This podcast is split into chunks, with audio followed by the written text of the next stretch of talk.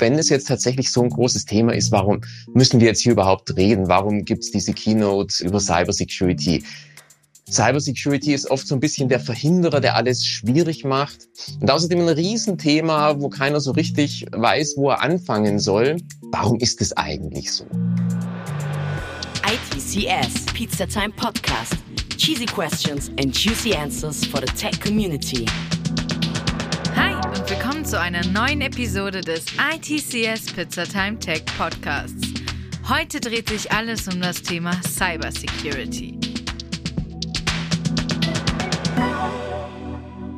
Der Cyber Monday liegt hinter uns und wir sprechen heute über Cyber Security, was ein großes und wichtiges Thema ist, denn es betrifft uns alle. Um euch nochmal ins Gedächtnis zu rufen, was Cyber Security ist, sie bekämpft unbefugtes Eindringen in IT-Systeme wie Zahlungsabwicklung, Patientenmanagement, Lagerlogistik und, und, und. Der Kampf gegen Cyberangriffe auf Unternehmen ist keine Nebensache, die mal eben im Vorbeigehen abgehakt wird. Es sind Konzept- und Richtlinien zu erarbeiten und zwar mit einem ganzheitlichen Ansatz für alle Bereiche. Wie das so in der Praxis aussieht, wird euch Johannes Geiger, Cybersecurity Architect bei Mayborn Wolf verraten. Viel Spaß beim Reinhören. Vielen Dank. Ja, ich bin IT-Security, Cybersecurity Architekt bei Mayborn Wolf. Das heißt, ich bin mehr so ein bisschen in der beratenden Schiene, Schwergewicht, wie man am Titel schon erkennt, Cybersecurity. Ganz am Anfang, wer ist Mayborn Wolf? Wer bin ich? Ein bisschen was habe ich ja schon zu mir gesagt. Mayborn Wolf, wir beraten, coden und testen. Ich lasse den Werbeblock einfach weg, schaut auf unsere Homepage. Da findet ihr alles, was es über Mayborn Wolf zu sagen gibt. Relativ umfangreiches Programm. Ich selber beschäftige mich seit 25 Jahren mit Cybersecurity in Forschung, Betrieb, Softwareentwicklung, Anwendungssystem, Unternehmensarchitektur, das ganze Spektrum. Äh, Schwergewicht aber immer interne, externe Beratung ja, mehr will ich eigentlich dazu gar nicht sagen. Ihr seid alle schon gespannt. Was sind jetzt die zehn Dinge, die man über Cybersecurity wissen muss? Ja, das erste ist, warum ist Cybersecurity überhaupt ein Thema? Naja, ich habe hier einfach mal ein paar Schlagzeilen aus Online-Medien rauskopiert. Ich möchte eigentlich gar nicht viel dazu sagen. Das meiste habt ihr wahrscheinlich gelesen, habt ihr schon verfolgt. Ganz schön zum Beispiel bei der Bahn. Es hat schon Tote gegeben. Hier reden wir über 300 Millionen Dollar. Wir reden sogar über Bankraub per Online. Also warum ist Cybersecurity ein Thema? Wo erfahre ich das in der Tagespresse? Ähm, ja, es ist schon lange ein Thema, aber jetzt ist es wirklich so aktuell, dass man es in der Tagespresse lesen kann. Aber ich meine, da ging es jetzt alles um irgendwelche größeren Firmen. Warum betrifft mich das als Einzelnen? Warum ist Cybersecurity für uns als Einzelnen eigentlich tatsächlich ein Thema? Ja, nun, es sind zwar große Firmen, die dort angegriffen wurden, aber die Angriffe gehen letztendlich über Softwarefehler, über Konfigurationsfehler und wir als ITler, wir bauen diese Software, wir bauen diese Infrastruktur und wir beraten oder arbeiten für diese großen Firmen, die die Probleme dann durch die Cyberangriffe haben. Also es ist, denke ich, beruflich tatsächlich unser Thema. Und wenn man sich die Entwicklung in den letzten Jahren anschaut, dann ist ein ganz großer Bereich diese sogenannten Supply Chain Attacks wo letztendlich nicht die großen Firmen angegriffen werden, sondern man sich die kleineren Dienstleister als Einstiegssystem, als Einstiegspunkt raussucht und von dort aus dann weiter der Hacker geht in die großen Firmen hinein. Das heißt, auch wenn ich in einer kleinen Firma arbeite, ist Cybersecurity definitiv für mich ein Thema. Ja, und wenn ihr jetzt sagt, naja, beruflich überhaupt nicht, ich mache irgendwo, keine Ahnung, äh, Mediendesign ganz am Rande, dann ist es vielleicht euer persönliches Interesse? Ich meine, findet ihr Spam-Mails cool, den ganzen Tag aussortieren, was da so alles kommt? Wie schaut's aus mit Online-Banking? Macht ihr wahrscheinlich alle. Und wenn dort plötzlich mal ein paar tausend Euro woanders hin überwiesen werden, als ihr es gerne haben wollt, wenn eure Kreditkarte irgendwie missbraucht wird, wenn eure ganze Identität flöten geht und plötzlich in eurem Namen online Dinge veröffentlicht werden, die ihr nicht sagen wollt, die ihr nicht gesagt habt, dann vielleicht habt ihr vorher aufgepasst bei den Schlagzeilen, die ich so eingeblendet habe. Wenn tatsächlich mal die Wasserversorgung zusammenbricht, wenn Chemikalien im Wasser eingemischt werden, die dort nichts verloren haben, wenn die Stromversorgung zusammenbricht. ich denke, das ist dann tatsächlich persönlich für euch auch ein Thema. Und am Schluss natürlich, ihr habt es auch ganz kurz gesehen, diese Patientin, die während eines Hackerangriffs gestorben ist. Es hat sich im Nachhinein rausgestellt, sie wäre so oder so gestorben, aber trotzdem, es hätte auch anders sein können. Oder denken wir an autonomes Fahren, was jetzt absolut ein Thema ist zurzeit. Wenn dort das Auto gehackt wird, ich meine, die Autos sind alle hochgradig vernetzt und dann plötzlich mit 100 gegen den Baum fährt. Also auch persönlich denke ich, ist Cybersecurity eigentlich für jeden ein Thema. Gehen wir zum dritten Punkt. Warum, wenn es jetzt tatsächlich so ein großes Thema ist, warum müssen wir jetzt hier überhaupt reden? Warum gibt es diese Keynote über Cybersecurity? Wir haben es in der Beschreibung schon geschrieben. Cybersecurity ist oft so ein bisschen der Verhinderer, der alles schwierig macht. Und außerdem ein Riesenthema, wo keiner so richtig weiß, wo er anfangen soll. Warum ist es eigentlich so? Ja, Cybersecurity als Begriff vielleicht ganz kurz. Es geht darum, dass Berechtigungen verletzt werden. Das ist Cybersecurity. Und das führt immer wieder zu Konflikten. Und warum ist es eigentlich so? Ich habe rechts dieses Dreieck hingemalt. Das ist so ein bisschen das Konfliktfeld, in dem sich die Security bewegt. Entweder etwas ist sicher oder es ist billig oder es ist bequem. Aber wirklich gleichzeitig alles, also so diesen Sweet Spot hier in der Mitte zu treffen, das ist unheimlich schwierig. Klassisches Beispiel, Passwörter. Ein richtig gutes Passwort, das ist sicher. Also 20 Zeichen lang, viele Sonderzeichen und so, das ist relativ sicher. Das ist absolut nicht bequem. Wer will sich das merken? Das heißt, wir sind hier irgendwo hier oben. Es ist auch einigermaßen billig heutzutage, kann jedes System ein Passwort abfragen. Also dann sind wir vielleicht hier an der Ecke, aber bequem ist es nicht. Naja, was machen die meisten Leute? Sie schreiben das Passwort auf, sie nehmen kürzere Passwörter, damit es bequemer wird. Dann kommen wir hier runter und man sieht sofort, sicher ist es dann nicht mehr. Ein kurzes Passwort ist nicht sicher. Aber es ist vielleicht immer noch billig. Also dann sind wir irgendwo hier unten und dann kann man vielleicht sagen, naja, machen wir Smart Cards, okay, Smart Cards sind einigermaßen bequem, die sind sicher, aber sie sind teuer, ich muss das ganze Zeug kaufen. Also man sieht schon an diesem einfachen Beispiel, das ist tatsächlich ein Konfliktbereich und es wird noch schlimmer, denn Security ist nicht etwas, was tatsächlich konkrete Funktionen bringt. Ein sicheres System kann per se eigentlich nicht viel. Am Ende gar nichts. Es ist nicht produktiv, es ist nicht funktional. Aber wenn die Sicherheit läuft, wenn sie gut ist, dann ist sie unsichtbar dann sehe ich einfach nichts davon. Also wenn man jetzt wieder zum Passwort geht, wenn man jetzt irgendein Authentifikationssystem findet, das zum Beispiel das Tippverhalten analysiert oder so, kann es sein, dass mir gar nicht gefragt wird. Sicherheit ist dann einfach unsichtbar. Und dann fragt man sich natürlich sofort, ja, also gerade als Auftraggeber, als Firma, warum soll ich Geld für Security ausgeben? Ich sehe ja nichts. Naja, wenn es schief geht, dann sieht man natürlich was. Dann wird's teuer und dann kommt das Fingerpointing, wer ist denn jetzt eigentlich schuld dran? Und ja, macht nicht wirklich Spaß, ehrlich gesagt, an der Ecke. Und dann muss man sich auch noch eins überlegen. Es ist nicht so, dass man bei der Security sagen kann, so, und jetzt sind wir sicher, jetzt haben wir es, jetzt ist die Funktion da, die wir brauchen. Nein, wenn ich einen Sicherheitsmechanismus habe, dann kann es sein, dass ein Angreifer einen Weg findet, ihn zu umgehen. Also muss ich einen neuen Sicherheitsmechanismus machen. Der hat dann vielleicht eine kleine Lücke, die findet wieder einen Angreifer. Und so ist es ein ständiges Rennen wie Hase und Igel es geht immer weiter, immer weiter. Das heißt, Security ist für manche Firmen einfach tatsächlich ein großes schwarzes Loch, wo ständig Geld hineingeworfen wird. Also Cybersecurity, man sieht, das ist echt ein schwieriges Thema. Ehrlich? Ist es das wirklich? Hm. Warum brauchen wir Cybersecurity? Warum braucht die IT Cybersecurity? Naja, erstmal ganz platt. Es gibt Gesetze, da steht drin, wir müssen Cybersecurity machen. Datenschutzgrundverordnung, da steht drin, um die Daten zu schützen, müssen entsprechende technische Maßnahmen ergriffen werden.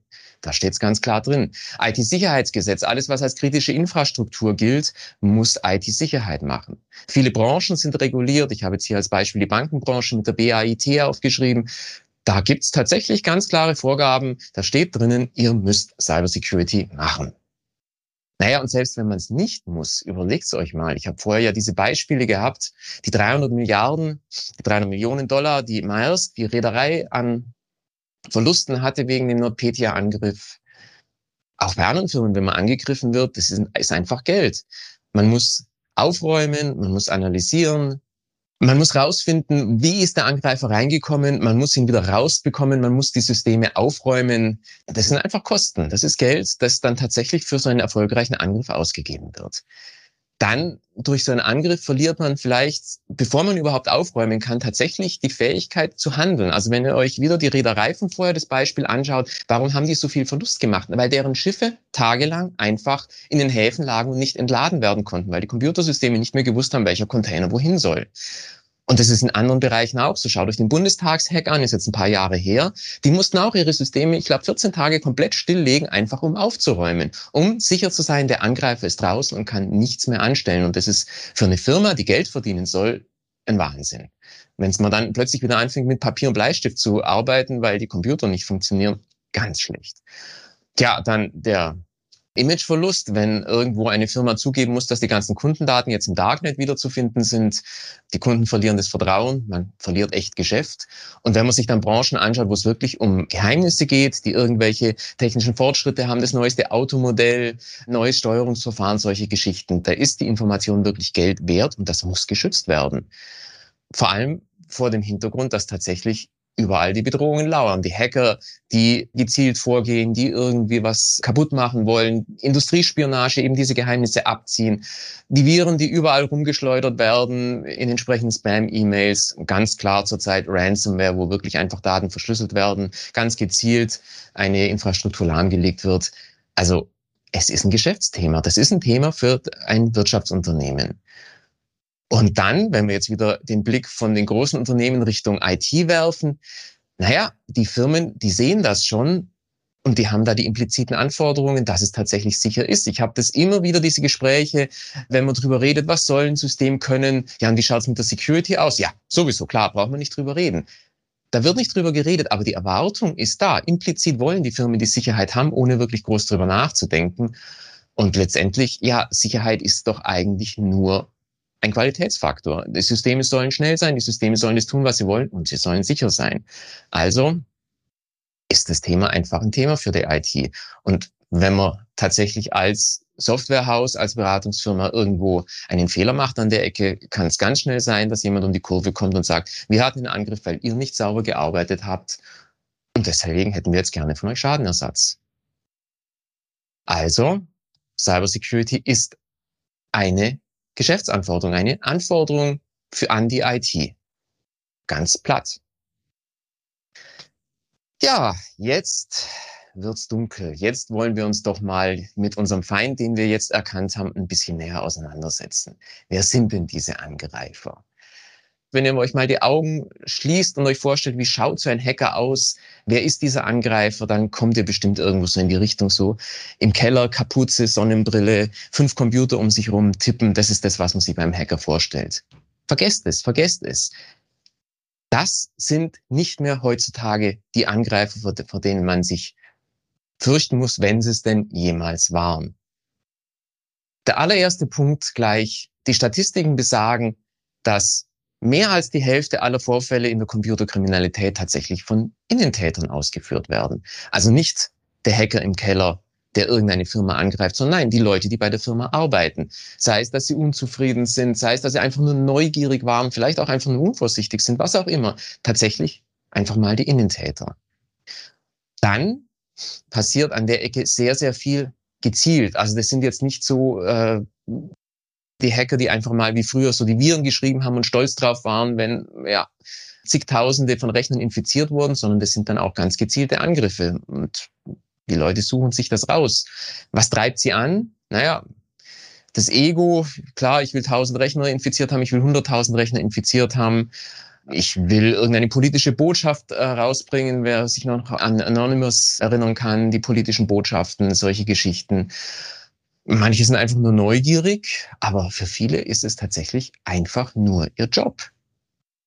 Für die ist Hacking mittlerweile echt ein Beruf und deswegen nicht mehr die Leute im Keller, das sind Menschen wie du und ich. Wenn wir jetzt beieinander sitzen würden, würde ich ein kleines Spielchen mit euch machen. Funktioniert leider hier nicht, aber äh, verabschiedet euch von dem Bild des Hackers im Keller. Jeder, jeder kann ein Cyberkrimineller letztendlich sein, der euch auf der Straße begegnet. Und wie gehen die dann vor? Also das allererste ist so ein Hacker, sieht die Welt eher destruktiv. Er sucht die Lücke im System, die Schwachstelle. Es ist egal, ob das jetzt ein System zur Steuerung von Logistik ist, ob das ein System zur Steuerung eines Fahrzeugs ist, ob es ein Kundenverwaltungssystem ist. Für einen Hacker ist ein System einfach nur eine Sammlung von Schwachstellen. Und die sucht er und dann schaut er, was er drin findet. Viel passiert an der Ecke auch heutzutage schon automatisiert. Also das ist nicht mehr so auf den fünf Tastaturen gleichzeitig rumhacken, sondern da laufen Skripte im Hintergrund ab. Wenn ihr einen PC ins Internet hängt, paar Sekunden und das erste Mal ist ein Portscan passiert und sucht nach Schwachstellen. Es passiert heutzutage alles vollautomatisch. Und erst wenn man irgendwie mit diesen Automatismen tatsächlich eine Lücke gefunden hat, dann kommt tatsächlich erst ein Mensch und bohrt danach. Und das Ergebnis von dem Ganzen, das ist was, was tatsächlich viel noch nicht klar ist. Es ist mittlerweile äh, die Cyberkriminalität ein ganz normaler arbeitsteiliger Markt wie andere Märkte auch. Und es gibt tatsächlich Untersuchungen, die besagen, in der Cyberkriminalität wird weltweit mehr Geld umgesetzt als im Drogenhandel. Das muss man sich mal auf der Zunge zergehen lassen. Und das ist dann tatsächlich ein arbeitsteiliger Markt. Da gibt es vielleicht tatsächlich noch ein paar Nerds, die im Keller hocken und Sicherheitslücken suchen in Software. Aber dann verkaufen sie einfach nur die Kenntnis über diese Sicherheitslücke. Andere Leute bauen daraus automatisierte Angriffssysteme und verkaufen die. Wieder andere bauen aus diesen Angriffssystemen dann Plattformen, wo man diese Hacks letztendlich mieten kann. Es gibt Ransomware as a Service, es gibt Attacks as a Service. Also tatsächlich etwas, was man dann kaufen kann. Und dann gibt's Leute, die dann diese Services einkaufen und damit die eigentlichen Angriffe fahren. Es ist ein arbeitsteiliger Markt. Wer es jetzt gerne ein bisschen genauer hätte, wie funktionieren jetzt tatsächlich die Angriffe, was äh, kann man sich da vorstellen? Ganz kurz ein paar Beispiele. Viele haben die Begriffe wahrscheinlich schon gehört. Das eine ist nur am Rande technisches Social Engineering. Ich versuche tatsächlich Menschen dazu zu bringen, irgendwas falsch zu machen. Das heißt, dass ich eine Phishing-E-Mail schicke, dass ich irgendwo einfach mal einen USB-Stick liegen lasse, wo eine Malware drauf ist. Ich habe gesehen, wie solche Experimente gemacht werden. Zehn USB-Sticks irgendwo in einem Gebäude verteilen Zwei werden abgegeben, sieben melden sich, ja, hier ist eine Infektion passiert, drei sieht man nie wieder. Die Leute stecken es tatsächlich immer noch in die Rechner rein. Ja, und dann klar, der Klassiker, die E-Mail mit irgendeiner Malware im Anhang. Also da geht es sehr viel auf das Benutzerverhalten zu. Am anderen Ende der Skala sind die APTs, die Advanced Persistent Threats, wo tatsächlich erstmal ein Client angegriffen wird mit Malware. Dadurch wird dieser Client übernommen und dadurch eine Fernsteuerung aufgebaut. Und dann kommt eigentlich erst die Arbeit, wo tatsächlich eine Person dahinter steckt, die dann von diesem PC aus versucht, das Netzwerk anzugreifen, zu schauen, was sind denn an anderen Servern hier in der Nähe von diesem PC aus? Kann ich vielleicht von einem Administrator irgendwelche Credentials abfangen? Solche Geschichten. Und dann hackt sich der Hacker praktisch von einem Rechner zum nächsten und versucht, die Firmeninfrastruktur komplett zu durchdringen, um irgendwann mal den großen Preis zu ziehen und das Geld mitzunehmen. Warum ist das das obere Ende der Skala? Das sind Angriffe, die ja weiter verbreitet sind, als man denkt. Und was ist so die Schätzung? Was denkt ihr? Wie lange braucht denn eine Firma, um zu merken, dass sie von so einem APT tatsächlich angegriffen wurde, von so einem Advanced Persistent Threat? Also die Statistik sagt im Durchschnitt 200 Tage. Wenn ihr es euch überlegt, was ich vorher gesagt habe, ein paar Sekunden wird ein PC, der im Internet hängt, das erste Mal angegriffen. Und bei solchen Angriffen dauert es aber dann 200 Tage, bis das Opfer merkt, dass es Opfer geworden ist. Im Durchschnitt. Es gibt Firmen, die haben es bis heute nicht gemerkt. Jo, als letztes Beispiel ganz einfach so eine SQL-Injection. Ich will es jetzt gar nicht im Detail ausführen. Wie funktioniert so ein Angriff? Naja, letztendlich, ich habe ein Backend-System, das irgendeine Eingabe erwartet. Da gibt es Spezialzeichen, wie zum Beispiel Kommentare oder Trennung zwischen Befehlen. Und das Frontend vorne übernimmt die Benutzereingabe, ohne diese Sonderzeichen auszufiltern. Und dann kann ich eben injecten. Ich kann also irgendeinen Code auf dem Backend ausführen, obwohl das nie vorgesehen war. Nur so ganz kurze Beispiele. Ja, und woher kommen jetzt all diese Schwachstellen, die von diesen Angreifern ausgenutzt werden? Weil in einer perfekten Welt wären ja alle Anforderungen erfüllt, also könnte ein Angreifer tatsächlich nichts machen, weil ja, es war ja auch eine Anforderung, dass es sicher ist. Aber die Welt ist nicht perfekt. Wir machen alle Fehler auf allen Ebenen. Es geht schon damit los, die Anforderungen werden eventuell nicht richtig erfasst. Ich habe es ja vorher gesagt, implizite Anforderung Sicherheit, wenn die nicht erfasst wird, dann legt man vielleicht nicht genug Wert auf Sicherheit. Dann kann man in der Spezifikation seines Systems Fehler machen, dass man vielleicht auch eine Sicherheitsfunktion nicht gut genug beschreibt. Dann bei Architektur, beim Design, natürlich bei der Implementierung die klassischen Fehler, dass man einfach irgendwo eine Puffergröße nicht prüft, dass man irgendwo ein System ins Internet hängt, was dort nichts verloren hat. Kann natürlich genauso im Setup und im Deployment von einem System passieren, dass man eben ein paar Ports offen lässt. Ja, und dann klar der Klassiker, die Anwender machen Fehler, im Betrieb passieren Fehler und somit ist das System angreifbar. Und damit sollte klar sein, IT-Security, Cyber-Security ist nicht nur ein technisches Thema. Es geht um Fehler, es geht um menschliches Verhalten und es ist vor allem, und das ist ganz wichtig, etwas, was jeder, der in der IT arbeitet, wirklich auch berücksichtigen muss. Da gibt's nicht die Security, die man drüber stülpt und drunter arbeiten alle wie bisher, sondern jeder muss in seinem Job, in der Implementierung, im Anforderungsmanagement, in der Spezifikation, im Betrieb, muss an Security denken. Wow, das ist jetzt natürlich eine Menge Holz. Wie kriegt man da ein bisschen Ordnung rein? In welchen Bereichen muss jetzt die Cybersecurity aktiv werden? Wir haben hier in, bei Myron Wolf machen wir so einen dreischichtigen Ansatz. Wir kümmern uns als erstes mal um die Menschen auf der obersten Ebene. Da ist Cybersecurity ein Thema. Die zweite Ebene ist Organisation und Prozesse, wo man über Cybersecurity nachdenken muss. Und auf der dritten Ebene kommen dann die physikalische Sicherheit, die Infrastruktursicherheit und die Anwendungssicherheit. Und wenn man das jetzt auf die Beispiele überträgt, die ich euch gegeben habe, das Social Engineering ist etwas, was ganz klar auf der Ebene der Menschen hier oben angreift.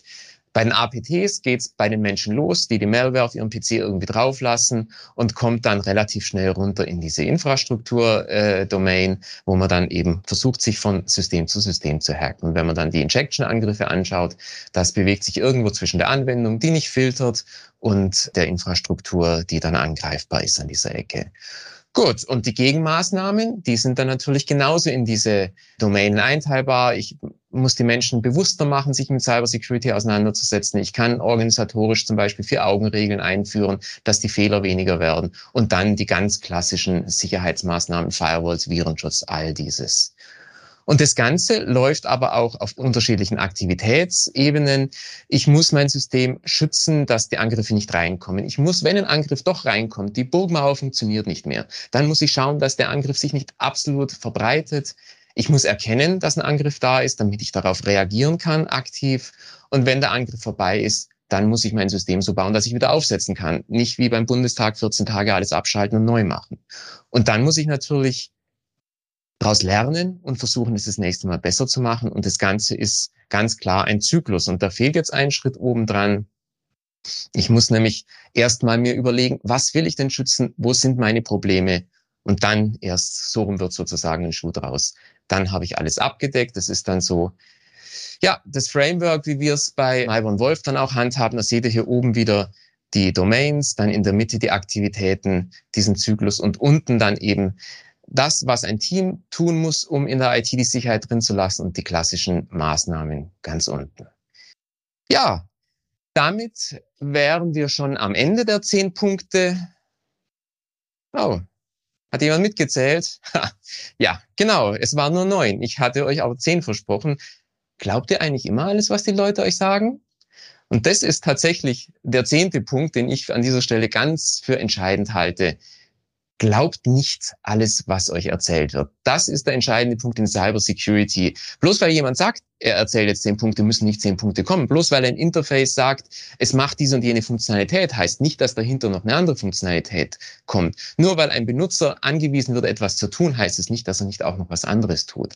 Also denkt mal von der anderen Seite. Denkt negativ. Was könnte schiefgehen? Wo könnte ein Angreifer irgendwo eine Schwachstelle finden? Das ist eigentlich der Ansatz, den Cybersecurity in allen Bereichen der IT fahren sollte. Und jetzt sind wir mit den zehn Punkten durch. Vielen Dank für eure Aufmerksamkeit.